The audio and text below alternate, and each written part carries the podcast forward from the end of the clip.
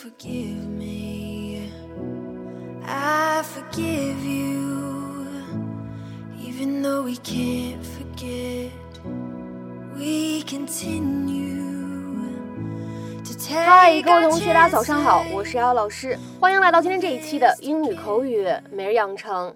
在今天节目当中呢，我们一起来学习一下这样一段台词，来自于《摩登家庭》的第二季第十九集，《Modern Family Season Two Episode Nineteen》。Hey, honey, did they drop the van off yet? Hey, honey, did they drop the van off yet? 亲爱的，他们把面包车送来了吗？Hey, honey, did they drop the van off yet? Hey, honey, did they drop the van off yet? 在这样一段话当中呢，有这样的几处发音技巧，我们一起来看一下。首先，did 和 they 出现在一起呢，有一个不完全爆破的现象， 我们呢可以读成是 did they，did they。再来往后面看，drop the 出现在一起呢，也有一个不完全爆破，我们呢可以读成是 drop the，drop the，drop the。而末尾的 van 和 off 出现在一起呢，可以做一个连读，所以呢，我们可以读成是 drop the van off，drop the van off，drop the van off。 Hello? Hey, honey, did they drop the van off yet? Yeah, a little while ago. How's it look? Uh, well, believe it or not, I have resisted the temptation to look. The whole Haley thing has got me a little preoccupied. We're on our way out to lunch right now. About that, I've been thinking. College is still a ways away. I say we leave Haley alone. The more we push, the more she'll push back. I'm gonna push. And I support that. Only Dad can make our minivan even lamer. Excuse me. What are you doing? I'm driving this thing to the reservoir. Just jump when I say jump. Honey, slide over. 那么在今天节目当中呢，我们就来一起学习一下这样一个动词短语，叫做 drop off。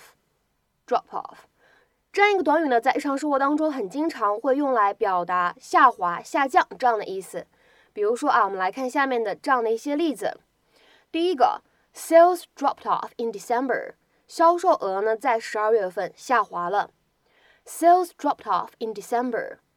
那么再比如说，看第二个例子 ，That business had to close after sales dropped off sharply。在销售一路下滑之后呢，那生意黄了。That business had to close after sales dropped off sharply。再比如说，看这样一个例子，Attendance at the meetings dropped off after Martin became president。在 Martin 成为董事长之后呢，会议的出席率下滑了。Attendance at the meetings dropped off after Martin became president。 那么在英语口语当中，应该如何去理解 drop somebody or something off？它呢其实用来表示把某物或者某个人呢送到某一个地方去。